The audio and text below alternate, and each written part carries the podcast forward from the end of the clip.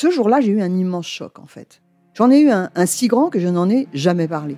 En fait, adolescente, je me sentais déplacée, comme un, comme un geste ou comme une parole peuvent être déplacées. En famille, en amour, au travail, en société, trouve-t-on jamais tout à fait sa place? Ce sentiment d'être en adéquation avec soi-même, de se rapprocher de la personne que l'on a l'ambition d'être. Une carrière pertinente qui nous rend heureux, un entourage qui nous aime pour ce que nous sommes, une vie qui nous ressemble ou tout du moins nous trahisse le moins possible. Parfois, ce sentiment de cohérence arrive vite, parfois plus tard, quelquefois jamais. Le plus souvent, il se déplace par vagues. Je suis Marion Ruggieri et dans le podcast Les Vagues, un tout nouveau podcast de Elle, j'interrogerai des personnalités sur le moment où elles se sont senties à leur place pour la première fois, mais aussi le moment où elles se sont senties déplacées. Je me rendrai chez elles ou dans un lieu cher à leurs yeux pour qu'elles me racontent ce jour fondateur où elles se sont dit ⁇ Là, je suis bien, je suis là où j'ai toujours voulu être, et c'est moi. Découvrez et écoutez les vagues à partir du 24 octobre sur toutes les plateformes de podcast. Bonne écoute. Hey, it's Danny Pellegrino from Everything Iconic. Ready to upgrade your style game without blowing your budget? Check out Quince. They've got all the good stuff, shirts and polos, activewear and fine leather goods all at 50 to 80% less than other high-end brands. And the best part? They're all about safe, ethical, and responsible manufacturing. Get that luxury vibe without the luxury price tag. Hit up quince.com slash upgrade for free shipping and 365-day returns on your next order. That's quince.com slash upgrade. Elle s'attable. Le podcast des femmes qui changent le monde via nos assiettes. Depuis l'aube de l'humanité, les femmes nous nourrissent. Aujourd'hui encore, elles produisent plus de 70% de la nourriture consommée dans le monde et cuisinent la quasi-totalité des repas. Elles sont aussi nombreuses à s'investir pour une alimentation de meilleure qualité.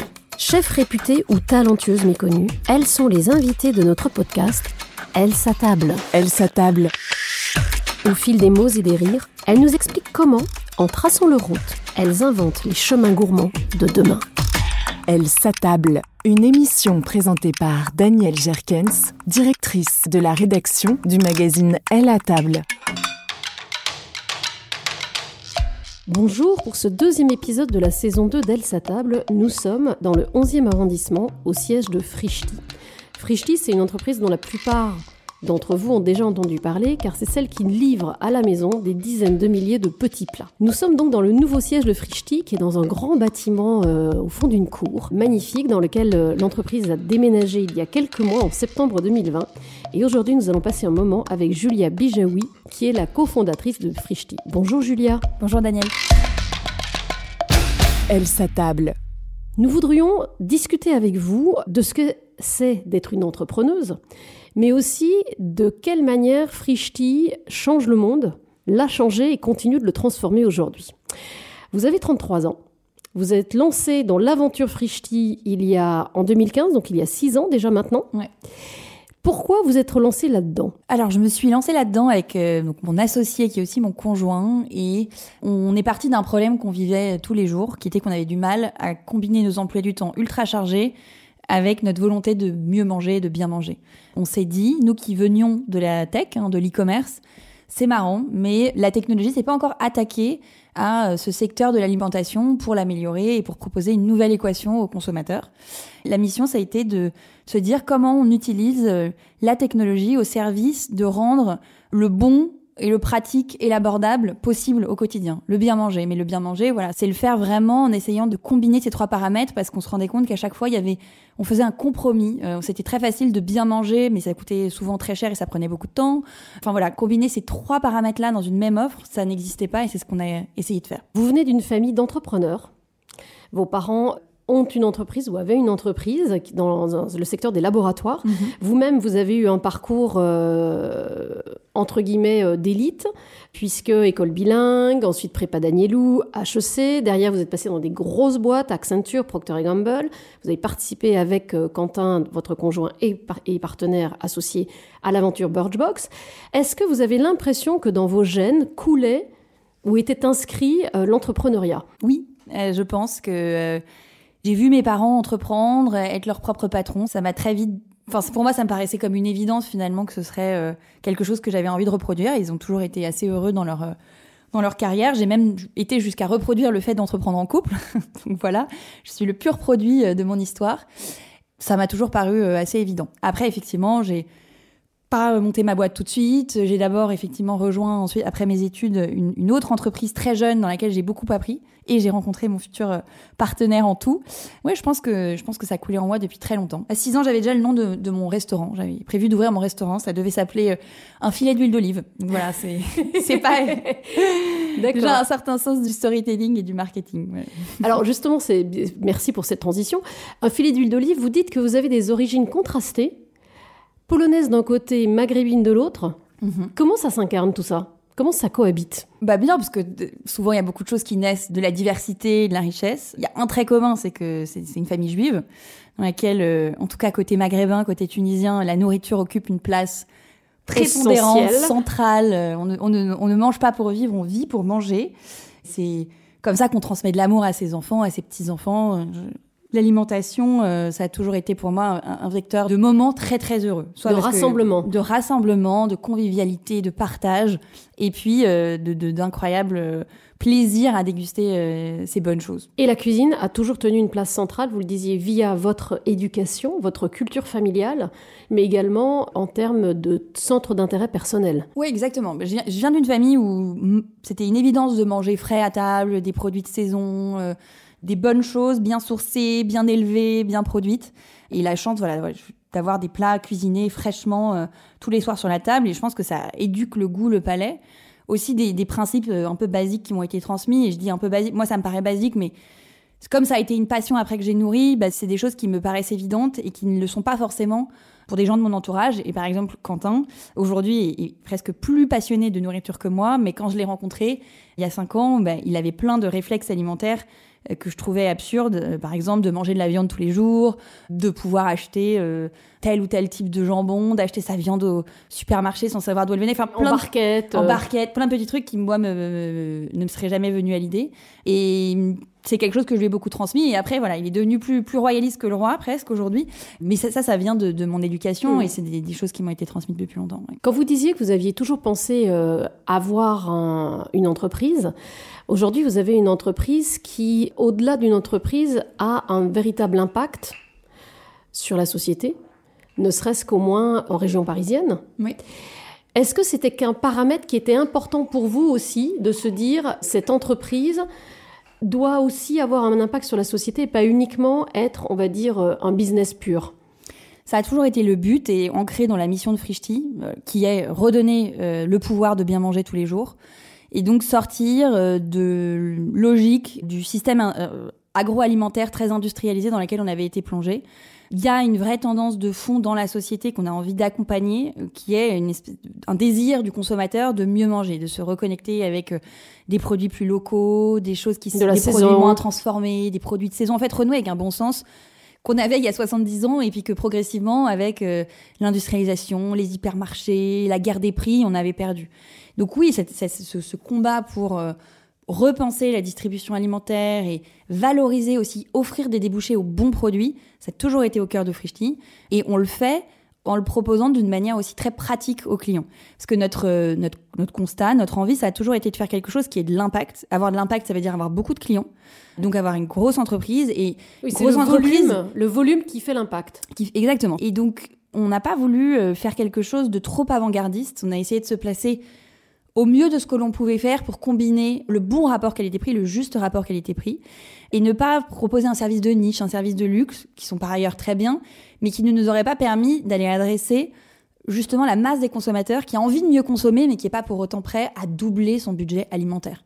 Donc on essaye voilà, de se positionner en termes de qualité un petit peu au-dessus de ce que les gens ont déjà envie pour tirer vers le haut, et puis à mesure aussi que l'industrie grandit avec nous et que euh, les produits de qualité ont de plus en plus de débouchés et aussi baissent leur coût de production comme cela, et eh ben on peut euh, continuer d'améliorer la qualité de notre offre.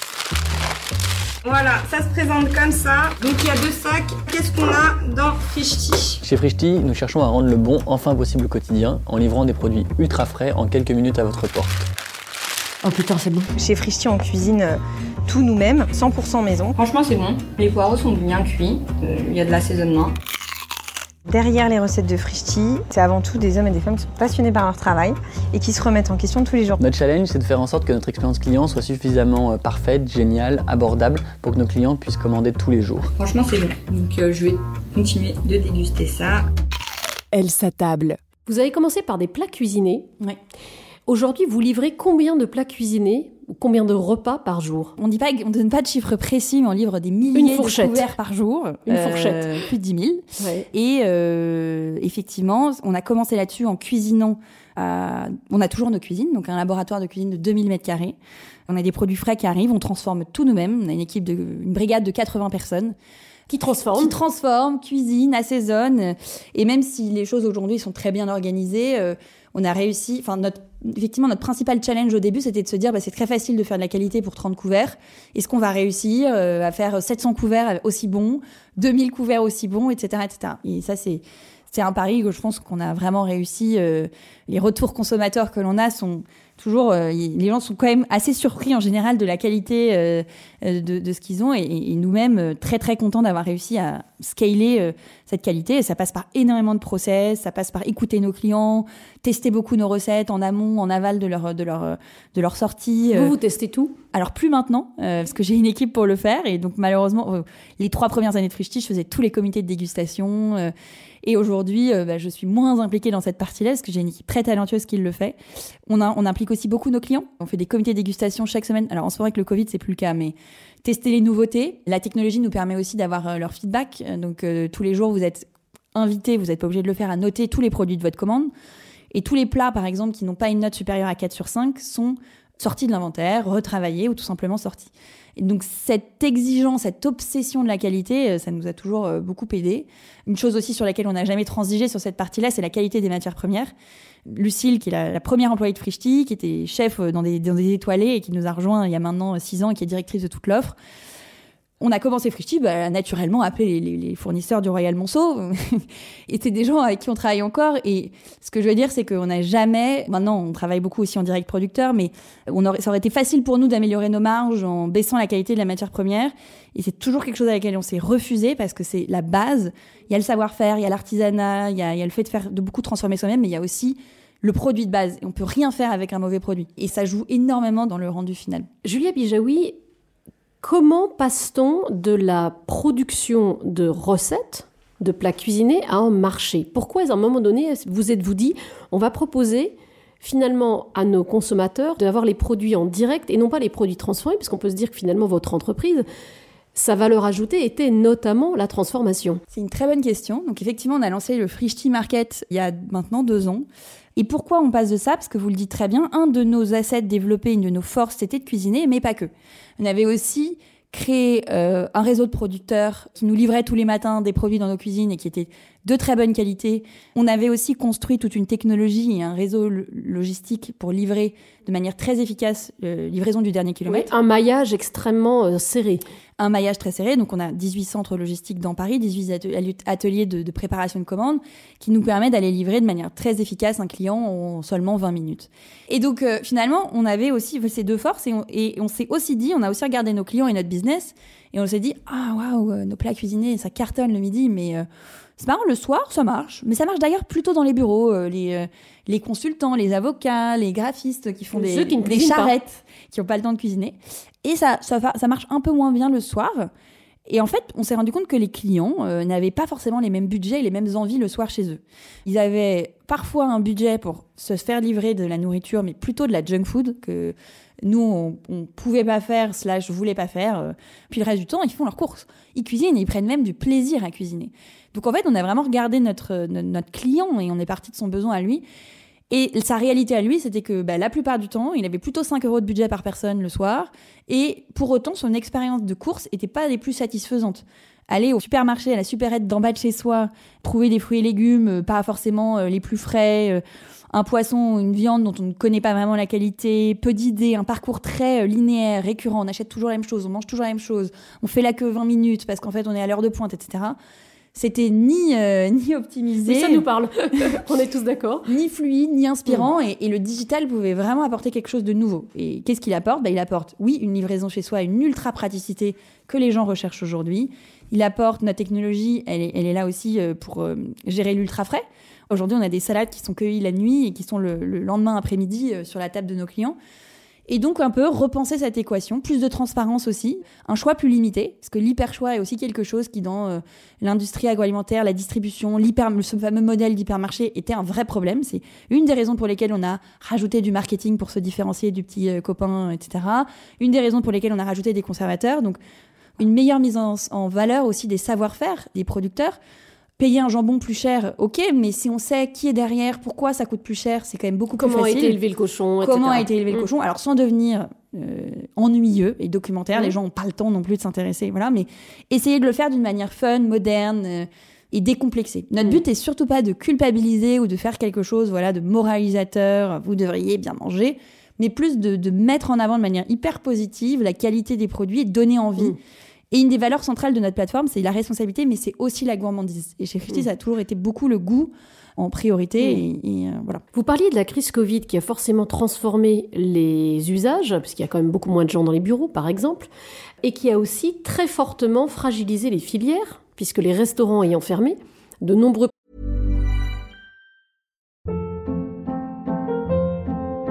Hold up. What was that? Boring. No flavor. That was as bad as those leftovers you ate all week. Kiki Palmer here, and it's time to say hello to something fresh and guilt-free. Hello Fresh. Jazz up dinner with pecan-crusted chicken or garlic butter shrimp scampi. Now that's music to my mouth. Hello Fresh. Let's get this dinner party started. Discover all the delicious possibilities at hellofresh.com.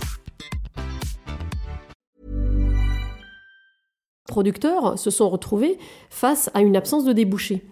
Quel est votre rôle justement par rapport à ces filières aujourd'hui et par rapport à ce qui fait la différence de la France vis-à-vis de beaucoup d'autres pays, qui est ce maillage territorial incroyable avec des savoir-faire de production spectaculaires, Julia Bijoui Pendant le premier confinement, on a travaillé étroitement, un, avec nos producteurs actuels. Je vous donne un exemple, euh, Belvert, euh, qui du jour au lendemain on a pris des quantités de bris pas possibles parce que justement euh, plus de débouchés pour le bris. Plus de débouchés pour le bris. On, on, a vraiment travaillé main dans la main. Encore une fois, on avait une relation historique de 5 ans et on était en, énormément en contact de nos producteurs et on a tout fait pour pouvoir euh, prendre leurs produits, euh, absorber, leur production, etc. Et on a eu la chance, entre guillemets, que derrière, les clients ont suivi et avaient eux-mêmes besoin de se faire livrer. Eux-mêmes ont parfois découvert le, supermarché Frischti qu'ils ne connaissaient pas et complètement joué le jeu.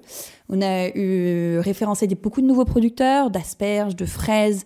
Donc voilà, après on l'a fait voilà à, notre échelle et on a beaucoup parlé de leurs histoires à nos clients pour dire bah oui, achetez cette caisse de fraises, achetez ces trois bottes d'asperges en les encourageant vraiment à consommer local et de saison. Ça n'est pas que bon, mais c'est aussi une bonne action pour aujourd'hui et demain. Mais c'est ça qui est génial en ce moment, c'est que je pense qu'il y a vraiment une volonté du consommateur de consommer local, de consommer de saison il y a un retour au bon sens qui est assez incroyable. Et même nous, on le voit depuis 5 ou 6 ans qu'on existe. C'est aller crescendo. Et à la télé, on parle de chefs, on parle de producteurs, on parle de produits. Les gens s'intéressent à ça. Moi, j'ai envie d'être optimiste et de penser que oui, les gens sont prêts aujourd'hui à dépenser leur argent différemment. Aujourd'hui, le local talonne de très près, euh, dans les critères de choix du consommateur, le prix. Donc ça reste le prix euh, qui est en premier, mais derrière, très très vite arrivent des critères de responsabilité, acheter bien, c'est la première manière d'avoir de l'impact sur sa planète, sur son écosystème, sur son pays. Et je pense vraiment que les gens en ont conscience aujourd'hui et qu'on est en train de sortir de ces logiques très de guerre des prix dans lesquelles on était. Je pense vraiment qu'à ISO budget, on peut consommer des meilleurs produits en achetant moins de viande et de poisson, par exemple, en sortant de l'idée qui était bien ancrée au fond des Français qu'il fallait manger des protéines euh, animales, tous, les jours. tous les jours. Même à chaque repas, parfois. Et si on fait ça, bah, c'est quand même ce qui coûte le plus cher, bah, on peut dépenser plus d'argent, enfin en tout cas, on a plus de budget à aller mettre dans des, fruits, des bons fruits et légumes, des bons fromages, des œufs euh, bio ou en tout cas plein air, etc voilà, je, pense que les choses sont en train de changer. Et comme je vous le disais, moi, c'était des principes qui me paraissaient assez naturels il y a déjà six ans. J'ai toujours été flexitarienne, etc. Mais aujourd'hui, c'est en train de devenir la norme et c'est très, très bien. Hmm. Que vais-je manger ce soir? Cette question quotidienne soulève de nombreux enjeux. Climat, déchets, biodiversité, nutrition, ressources naturelles, conditions de vie des producteurs Au quotidien, vous privilégiez les produits locaux dans votre alimentation Allez, c'est parti pour les petites courses. Je vais essayer de m'acheter des légumes de saison, des trucs comme ça. Essayer de privilégier au maximum les aliments sans emballage. J'ai mon petit sac, c'est parti. Chaque étape du système alimentaire, production, transformation, distribution, consommation, doit donc être ajustée, notamment pour fournir une nourriture plus saine à une population croissante et aussi pour réduire son impact environnemental. Quand vous mangez local, vous optez pour des producteurs locaux, vous favorisez l'économie circulaire qui est proche de vous, et puis aussi vous avez des produits qui ont plus de goût forcément puisqu'ils ont fait moins de trajets que ceux qui viennent de l'autre bout de la planète. Mangeur et citoyen, je peux changer mes habitudes, montrer l'exemple à mes proches, interpeller mes commerçants, restaurateurs, entreprises et élus. La transition, ça commence avec moi. Elle s'attable.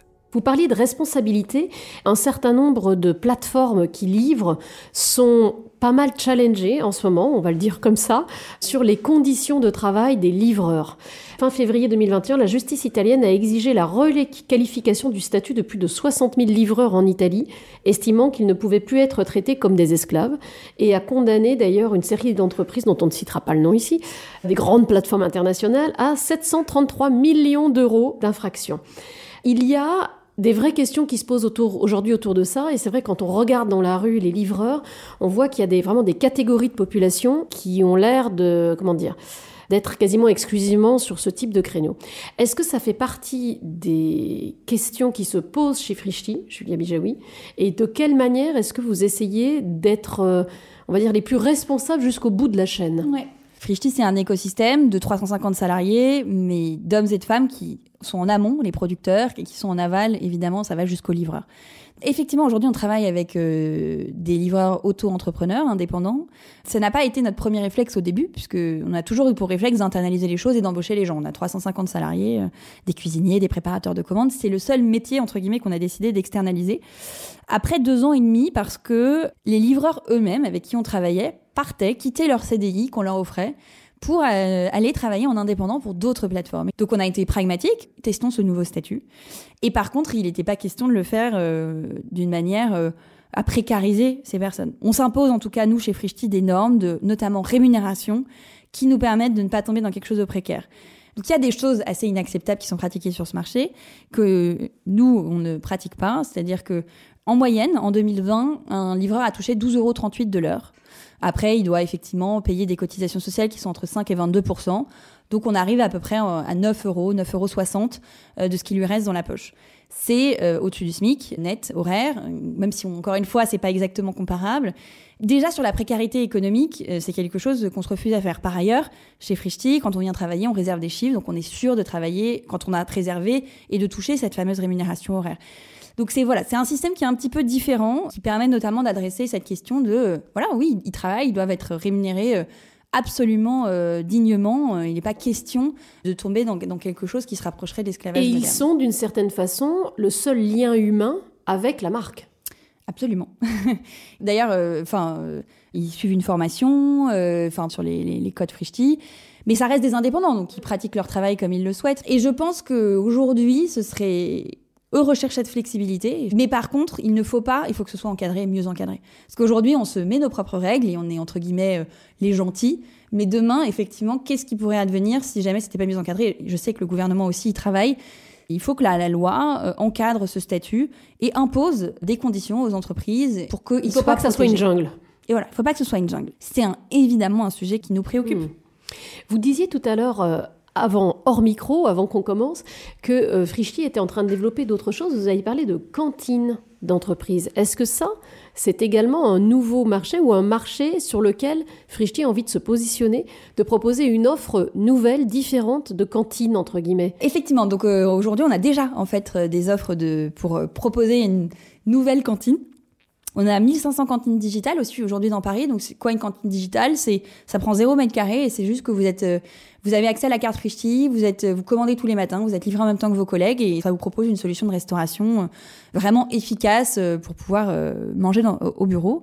Et puis on va plus loin puisque aujourd'hui on propose effectivement aussi des corners physiques qu'on installe dans les entreprises. Donc toujours avec cette offre fraîche, saine, de saison cuisiner dans nos, dans nos cuisines, ce qui permet d'avoir un gros niveau de qualité. Et puis, on arrive dans 10 mètres carrés, on peut servir jusqu'à 400 couverts et il n'y a pas de cuisine sur place. Pour les boîtes, ça prend beaucoup moins d'espace. Ça coûte quasiment rien par rapport à ce que pouvait coûter un restaurant d'entreprise. Et pour les consommateurs finaux, bah, ils sont contents parce qu'ils ont une meilleure qualité de nourriture dans leur assiette. Plus de diversité. Plus de diversité, des choix pour les véganes, euh, les no-glu, euh, une offre un peu plus, euh, on va dire, moderne. Et enfin voilà, le- tout simplement l'offre Frischti. Euh, en 2019, Frischti a rejoint le club des Next. Alors, je sais pas comment on dit, Next 40, Next 40, je sais pas comment on dit. Next 40, très bien. Voilà, un indice créé par Bercy pour rassembler les 40 startups les plus prometteuses. Aujourd'hui, il y a euh, à peu près 400 000 euh, food lovers, c'est ça? 400 000 clients Absolument. C'est donc une entreprise qui, en 5 ans, a connu Frischti, qui a connu un développement assez phénoménal et qui a euh, sans doute énormément encore de possibilités de développement. On n'en est qu'au début de l'histoire. Est-ce que être femme et entrepreneuse dans cet univers de la tech, est-ce que c'est compliqué ou est-ce que ça ne change rien, le genre Être une femme aujourd'hui, c'est bénéficier de davantage de mise en avant, si je suis très claire, de la part euh, des médias, de l'écosystème. Et c'est très bien parce que ça doit encourager des vocations. Parce que c'est de la discrimination positive qu'on va faire et qui clairement euh, joue à mon avantage. Je suis très honnête. En gros, là où, où il peut y avoir des freins pour les femmes aujourd'hui, du coup, c'est pas tant sur la communication, c'est sur les levées de fonds. Il y a des statistiques absolument effrayantes sur euh, les équipes féminines qui lèvent beaucoup moins de fonds que les équipes masculines. C'est sûr que quand on, est parti pour développer sa boîte en levant des fonds, hein, c'est pas toutes les boîtes qui en ont besoin, mais c'est un problème. L'autre frein, c'est tout simplement de passer le cap, de se faire confiance. Pour entreprendre, il faut se faire confiance, c'est évident. On va se prendre des portes. il, faut croire que la- sa vision des choses a de la valeur et que on est les meilleurs pour arriver à faire le projet qu'on est en train d'essayer de faire. Moi, c'est vraiment la confiance en soi, c'est une notion qui me tient énormément à cœur parce que c'est une notion qui se travaille et c'est souvent une notion dont les femmes ont tendance à être un petit peu plus dépourvues. Elles devraient se faire davantage confiance, elles portent souvent des projets plus engagés, avec euh, vachement d'impact. Même si j'aime pas faire des clichés, je suis pas en train de parler de toutes les femmes et tous les hommes. euh, néanmoins, on n'est pas, euh, on est égaux, mais on n'est pas forcément pareil. La richesse, elle vient de la mixité, et donc il faut qu'il y ait plus de femmes qui entreprennent. Il faut qu'il y ait davantage d'équipes euh, féminines, d'équipes mixtes, parce que c'est c'est bien pour le pour le monde et pour euh, pour pour la suite.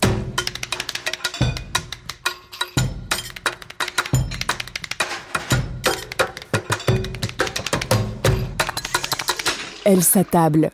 Quelles sont vos sources d'inspiration quotidiennes, Julia Bijaoui énormément Instagram, pour être honnête. TikTok, depuis euh, récemment. Une de mes forces, c'est que je me nourris d'idées absolument partout. D'ailleurs, c'est pas que Instagram, c'est je vois un truc dans la rue, dans une vitrine, dans un magazine. Ça, ça m'intéresse de se dire, ah voilà, je capte une tendance et comment on peut l'appliquer chez nous ou pas l'appliquer si c'est pas pertinent. Et donc, euh, en ce moment, c'est très Instagram et je suis en permanence en contact avec mes équipes à leur envoyer des inspi. Telle vidéo est géniale, telle recette, on devrait faire ci, etc. C'est une ébullition permanente en fait. Donc c'est un peu de tout. C'est aussi de mes rencontres. Là où je le presque je le méprisais presque un petit peu au début en disant euh, bon, je suis entrepreneur, je suis pas networkeuse professionnelle. Hmm. Bah en fait à, ch- à chaque maintenant, enfin je, je fais plus ça et au contraire je, je je rencontre des gens qui me nourrissent de plein de choses sur la food, sur la responsabilité, sur la tech, sur l'inclusion et à chaque fois je ressors euh, grandi euh, de mes échanges et de mes C'est devenu interactions. un gain de temps, enfin un gain d'idées, et non plus une perte de temps. Exactement. Julia Bijawi, comment vous imaginez-vous dans 5 ans ou 10 ans Et comment imaginez-vous Frischti dans 5 ou 10 ans? Euh, bah, Frischti, dans 5 ou 10 ans, euh, c'est une entreprise qui est déjà qui est internationale, qui développe ce modèle de bien manger, euh, se développer vraiment géographiquement et pas qu'en France. Donc cette année, ça va être le développement en France. Euh, on va ouvrir euh, plusieurs villes cette année. Je peux déjà dire qu'on lance Lyon dans quelques semaines. C'est vraiment aller développer cette, cette vision très particulière de la food tech qu'on est peut-être les seuls dans le monde à essayer de développer, qui combine euh, qualité, internalisation, verticalisation de beaucoup des activités, maîtrise du coup de l'expérience client, euh, maîtrise, euh, enfin voilà, euh, mais, euh, mais euh, livraison rapide. Et ce qui veut dire aussi, et ce qui veut dire aussi visibilité euh, pour des producteurs français vis-à-vis de l'international ou pas forcément? Non, parce que un de nos piliers c'est le local. Donc, euh, on n'ira pas euh, distribuer des produits des asperges françaises euh, au Portugal. Au Portugal, ou- ça n'a pas de sens.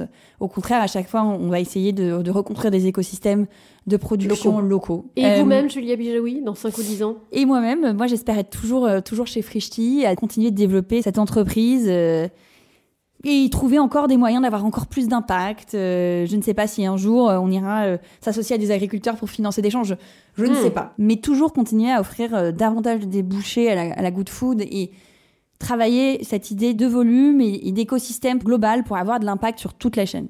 Un autre euh, point que j'ai pas cité, par exemple, c'est le packaging, qui est un gros enjeu pour nous, parce qu'on utilise beaucoup de packaging à usage unique.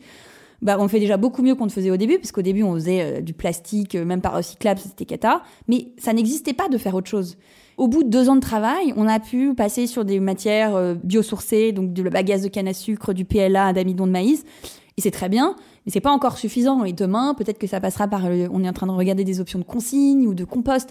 Il y a plein, plein de choses à faire aussi de ce point de vue-là. Et là encore, on attend aussi que l'industrie bouge et à nous aussi de l'aider à faire bouger en disant bah oui, oui, nous on est clients si jamais vous développez quelque chose. Est-ce que vous diriez que les femmes ont la possibilité de faire changer le monde, notamment via les assiettes? Ah bah complètement. Mais pas que les femmes. Enfin, les assiettes, euh, je pense que choisir ce qu'on mange, c'est choisir le monde dans lequel on vit. Donc euh, évidemment, euh, c'est le consommateur in fine qui a le pouvoir.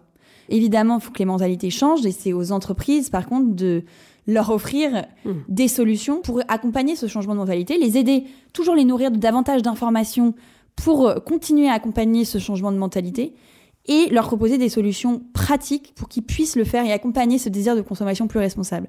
Notre croyance chez Frichy, c'est réussir à, à faire cela dans une équation de prix et une équation de s'insérer dans la vie active des gens qui tiennent pour eux.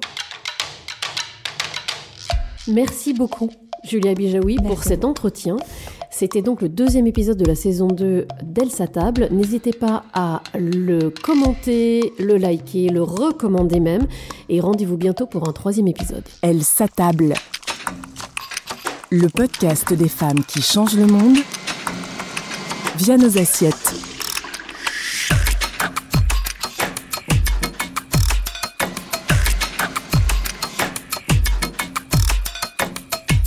Elle s'attable en podcast sur toutes les plateformes de streaming. Hey, it's Danny Pellegrino from Everything Iconic. Ready to upgrade your style game without blowing your budget? Check out Quince. They've got all the good stuff shirts and polos, activewear, and fine leather goods, all at 50 to 80% less than other high end brands. And the best part? They're all about safe, ethical, and responsible manufacturing. Get that luxury vibe without the luxury price tag. Hit up quince.com slash upgrade for free shipping and 365 day returns on your next order. That's quince.com slash upgrade. Ever catch yourself eating the same flavorless dinner three days in a row? Dreaming of something better? Well, HelloFresh is your guilt-free dream come true, baby. It's me, Kiki Palmer. Let's wake up those taste buds with hot, juicy pecan-crusted chicken or garlic butter shrimp scampi. Mm. Hello Fresh. Stop dreaming of all the delicious possibilities and dig in at HelloFresh.com. Let's get this dinner party started.